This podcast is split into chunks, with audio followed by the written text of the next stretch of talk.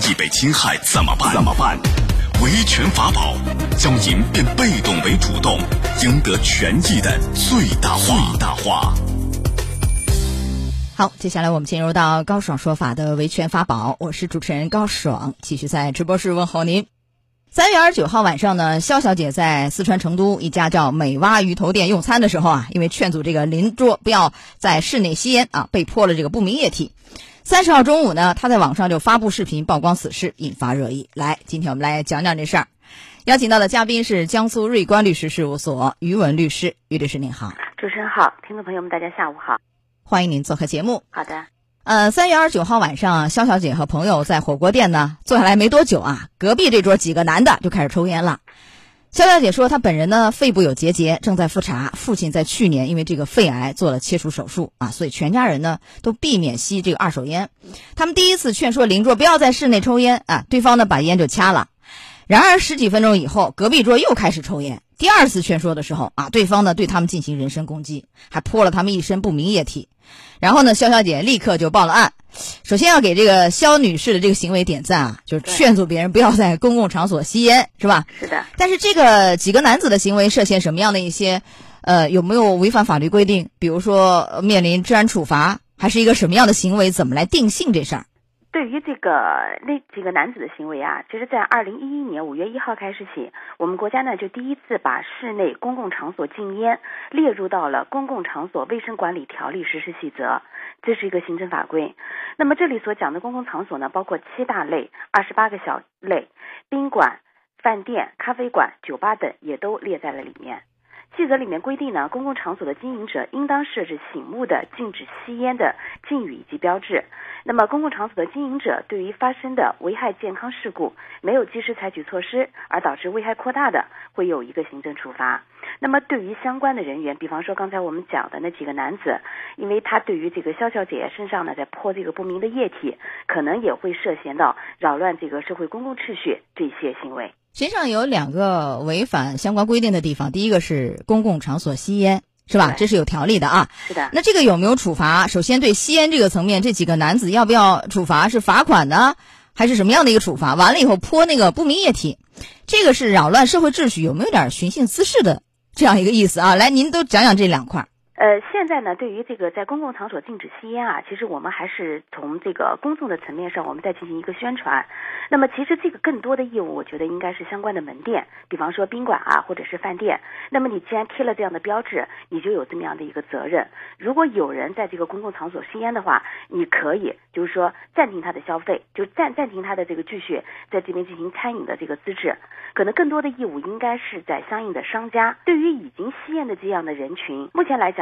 法律上面是有一个空白，就是单纯针对吸烟的这个行为，对。啊，单纯对吸烟的人这个行为就处罚似乎还没有一个依据，但是好像就是说对这个商家就这块违反规定啊怎样呃没有管好啊有人抽烟这个是有一定的处罚，什么五千元以上啊多少元以下的一个处罚，对啊三万这是对商家对。是吧有一个处罚。好，然后我刚才问的这个行为泼那个不明液体。这是一个扰乱社会秩序，还是说寻衅滋事？就是寻衅滋事，严重的是犯罪，当然可能达不到。呃，达不到的话，有一个治安处罚的一个层面，这个够得上吗？比如说罚款呐，啊，拘留啊。嗯，他这个泼这个不明液体啊，因为。现在来看呢，可能对肖小姐没有造成伤害，但是如果说对她进行了造造成了一定的伤害，或者说这个不明液体，如果说它是一些危害的物品的话，那么这个性质就有可能往这个治安处罚或者是这个刑法追究的这个层面上去去进行处理了。那如果说泼的是那个火锅的汤料，烫。这个就可能，比如说罚款和拘留，是吧？寻衅滋事，治安处罚。但是如果是，因为有报道嘛，如果是呃喝的那个茶水，或者是就是我那个拿茶水去涮那个锅里的一些捞出来那个食物涮一涮，这个似乎还达不到一个就是罚款拘留的一个层面，是吧？对，是的。但是你看现在是这样，这个警察呢，呃，让那几个男子就是赔一点干洗费，完了以后说没有权利让他们向对方道歉。然后呢？警察让肖小姐这一方道歉，说他们态度呢也不太好，也有一点过错。这事儿您怎么看？就是处理方面，这个一般来说这样的事儿怎么处理？啊，我个人觉得呢，就就这个层面上来讲，作为我们的公安机关警察来讲，这样的纠纷，那么一个要对于这个事情的来龙去脉，你要有一个分析，然后对于这个过错方要有一定的制裁，比方说要求他们给对方进行赔礼道歉，因为你如果不赔礼道歉的话，本身你这个行为就有涉嫌违反这个治安管理处罚条例的这种嫌疑了。那么如果说有没有一个比较好的态度，又造成了一定影响的话，我个人认为这种治安处罚也是可以进行的。哦，就是警察是可以让他们向对方赔礼道歉，是完全可以的，完全可以的啊。